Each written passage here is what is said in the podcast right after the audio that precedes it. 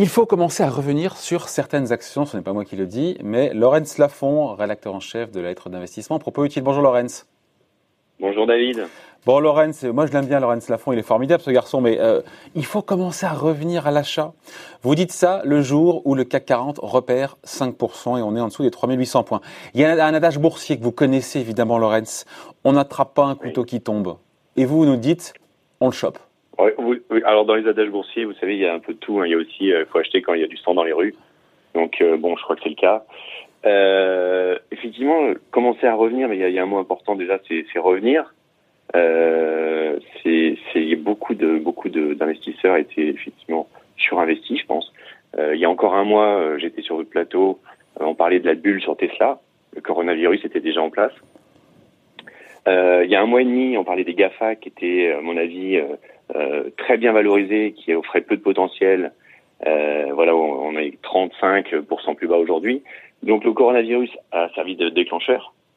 Euh, mais il y avait il y avait un problème euh, de, de valorisation et d'excès notamment sur les marchés américains euh, qui qui les exposait on va dire à, à un choc exogène comme comme on vit actuellement donc euh, revenir à l'achat, oui, quand on a quand on a su se réduire son exposition sur les sur les. Ouais, si tant est qu'on soit pas tendu, qu'on ait euh, qu'on ait l'oseille, hein, c'est. Euh... Bah c'est ça, c'est ça. Non mais c'est c'est exactement ça. Mais mais mais c'est marrant parce que il y a beaucoup de maintenant d'intermédiaires qui, qui hurlent un peu avec les loups et qui il y a encore un mois disaient non le coronavirus n'aura pas d'impact particulier, les perspectives restent bonnes.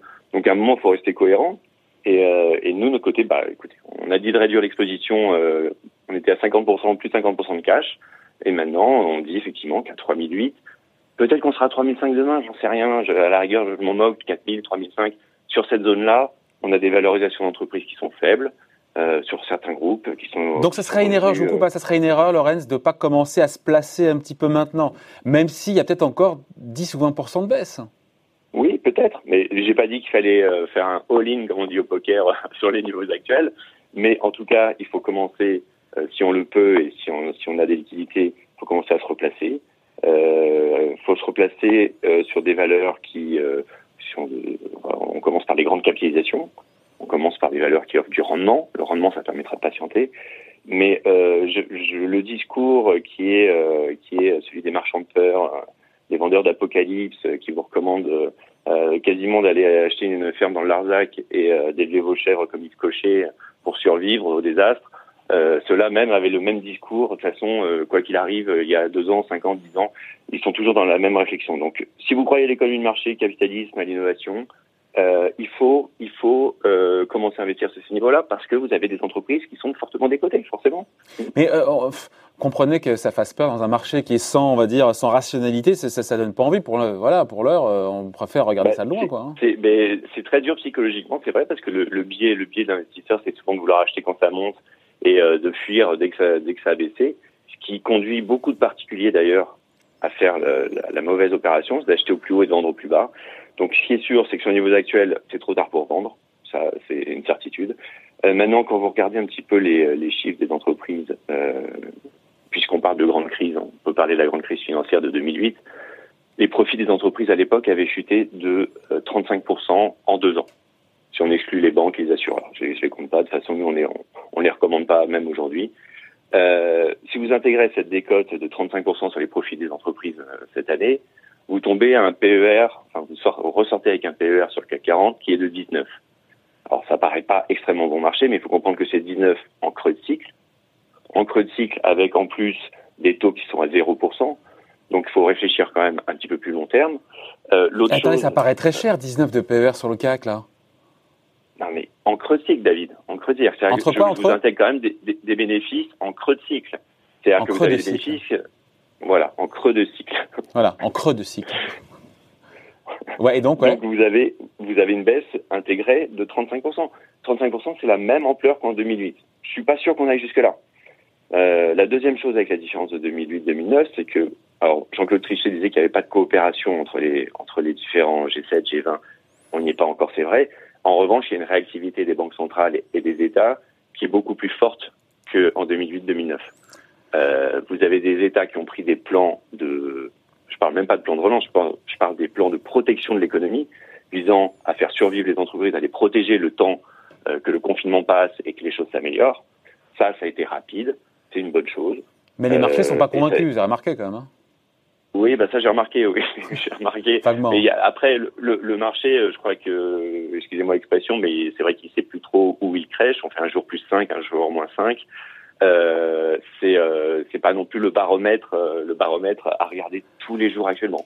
Euh, quand je vous dis qu'il faut revenir, c'est dans une optique de moyen long terme. Il faut savoir un petit peu prendre du, recul. Avec des fondamentaux qui des fondamentaux qui peuvent reprendre le dessus. C'est intéressant ce qui s'est passé hier sur sur du Iliad ou sur du Orange quand on voit les hausses. Tout à fait. C'est un signal, ça? Hier, il y avait des bons résultats d'Iliad et surtout le groupe a indiqué qu'il n'était pas particulièrement touché par l'impact du coronavirus. Il y a une hausse de 20% du cours hein, hier. Hein. Et, c'est vrai que les télécoms ne sont pas directement impactés. Vous avez des forfaits qui sont récurrents, des abonnements, euh, et ça a entraîné tout le secteur à la hausse hier. Euh, Aujourd'hui, vous avez le CAC qui perd 4-5%, euh, mais vous avez une dispersion plus forte. Vous avez un tiers des valeurs qui sont dans le vert. Donc il commence à y avoir une réflexion plus fondamentale sur chaque entreprise. Donc on va commencer un petit peu à chiffrer le, les dégâts, on va dire, et ça permet de faire le tri. Mais quand vous avez un rendement moyen euh, sur le CAC 40, euh, sur des dividendes qui sera inchangé, hein, euh, un rendement qui sort à 5%, hmm.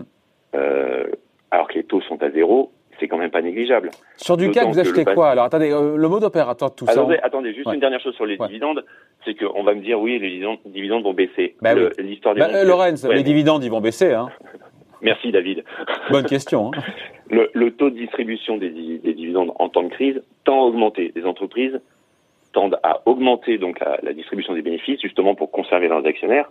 Et cette fois-ci, d'autant plus, elles sont capables de le faire. C'est-à-dire que vous avez un, un, elles ont du cash, elles ont un, endettement qui est pour les grandes les grandes capitalisations très faible. Je, je, dis le, mot faible parce que vous avez, euh, vous voyez, j'ai noté, euh, dette sur EBITDA, c'est le levier financier des entreprises, c'est 1,37. En temps normal, on dit qu'entre 2 et 4, il n'y a pas de souci, on a 1,37 sur les valeurs du CAC 40. C'est extrêmement bas et ça laisse euh, énormément de, de, de potentiel pour... Euh, pour soutenir les dividendes. exactement, soutenir les cours, verser des dividendes aux actionnaires et les faire patienter. Bon, alors donc on achète quoi là? Il, est, il, est, sympa avec sa lettre d'investissement propos utile, j'espère que les gens vont vous suivre. À titre perso, vous avez fait quoi là? Qu'est-ce que vous achèteriez aujourd'hui? Sur oh, du CAC 40 Plusieurs choses. J'ai acheté du, du NJ par exemple.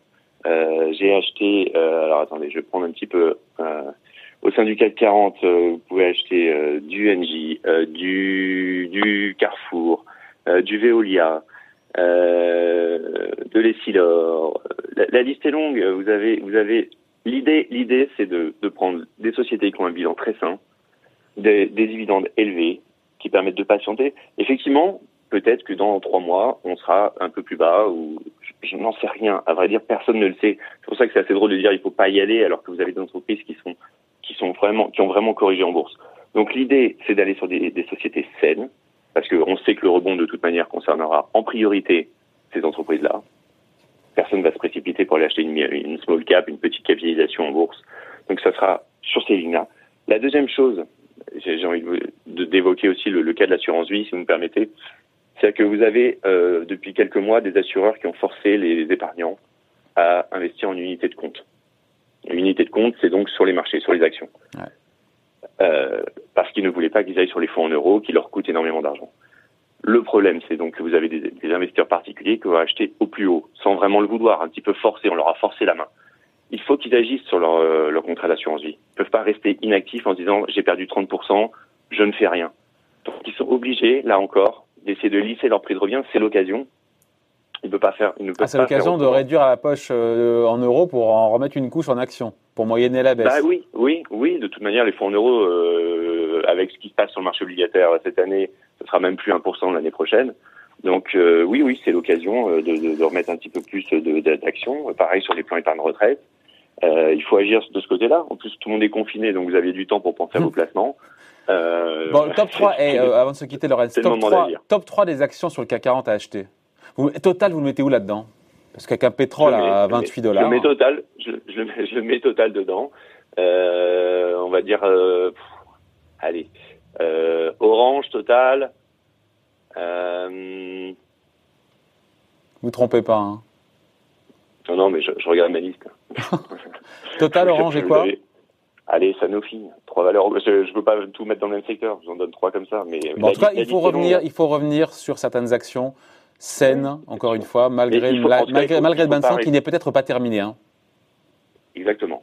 Alors, il faut le savoir, il faut, conserver du cash pour agir. Euh, mais euh, il faut, à mon avis, en profiter dès maintenant euh, pour se positionner. Si vous ne le faites pas là, vous ne ferez jamais. Hein. Vous regarderez la baisse, vous regarderez le retour de la hausse, et puis vous direz ah tiens j'ai rien fait alors qu'il y avait des occasions pour pour agir.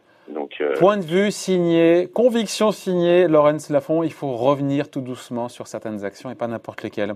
Merci beaucoup, Laurence. Laurence Lafont, donc rédacteur en chef de la lettre d'investissement. Propos utile. Salut.